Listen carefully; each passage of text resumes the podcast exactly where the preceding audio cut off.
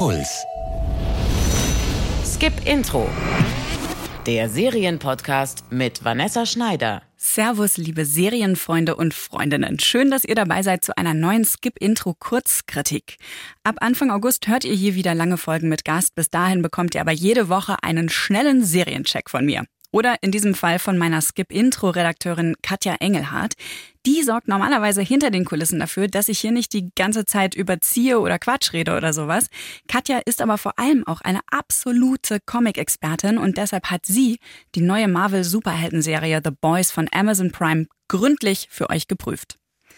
Wenn ihr die sarkastische Schnüfflerin Jessica Jones und den brutalen, düsteren Style der Serie mochtet, euch weichgespülte Superhelden-Serien wie die Comic-adaptierte The Umbrella Academy aber auch auf die Nerven gehen und ihr euch gern mal in Parallelwelten entführen lasst, könnte The Boys genau das Richtige für euch sein. Sagt jedenfalls Katja. Wenn ihr mal eure Augen schließt und an Superhelden denkt, was seht ihr da?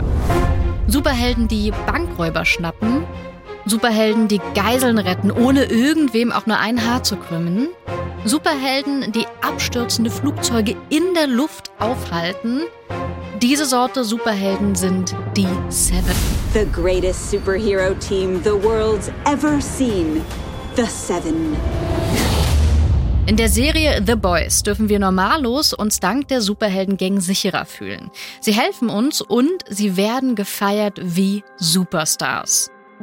Aber was, wenn die gar nicht so toll sind, wie sie scheinen?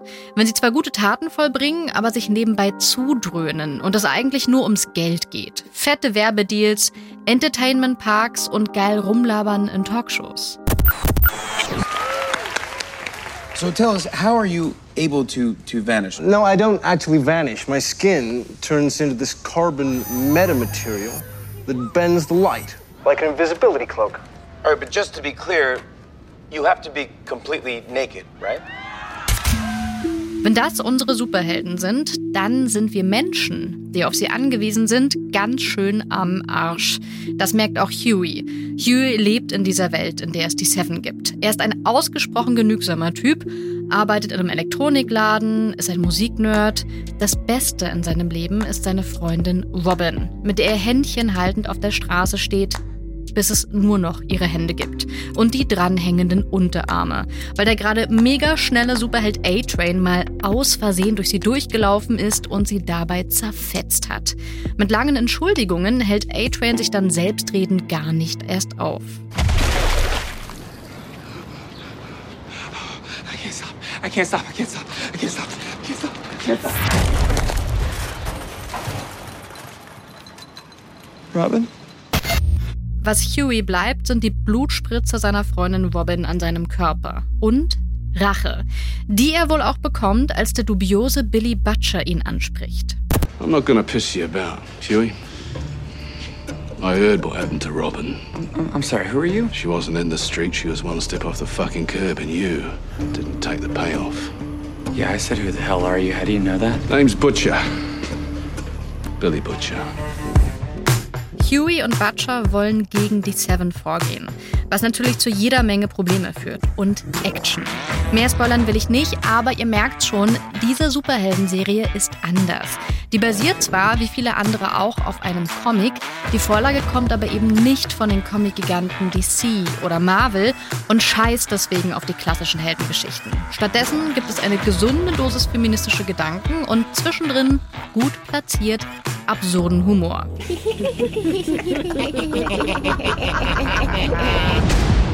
Zwar gibt es auch in The Boys all die klassischen Heldenfiguren.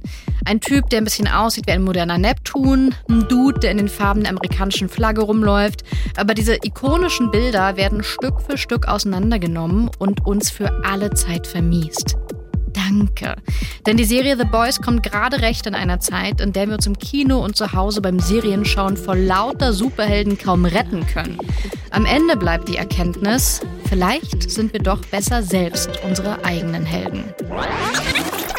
Und das Beste, The Boys wurde schon vor dem Start der Serie um eine zweite Staffel verlängert. Ihr habt also auf jeden Fall noch was davon. Falls ihr euch auch fragt, wieso sich ausgerechnet diese dünnen Bilderheftchen so gut für tolle Serien eignen, darüber habe ich mit meiner Redakteurin und Comic-Expertin Katja Engelhardt auch schon mal ausführlich gesprochen, in einer langen Skip-Intro-Folge über die Comic-Adaption Deadly Class. Und da ging es natürlich auch um Comic-Serienvorreiter wie The Walking Dead, den Hit Umbrella Academy und Katjas Lieblings-Comic-Adaption iZombie. Die Folge könnt ihr im Skip-Intro-Podcast-Channel finden. Die nächste lange Skip-Intro-Episode mit Gast gibt es, wie gesagt, ab Anfang August. Bis dahin kriegt ihr weiter jede Woche eine neue Kurzkritik. Lasst uns ein Abo da, damit ihr die auch nicht verpasst. Fortsetzung folgt. Skip Intro. Der Serienpodcast von Puls. Ihr findet uns im Netz auf deinpuls.de slash skipintro. Puls.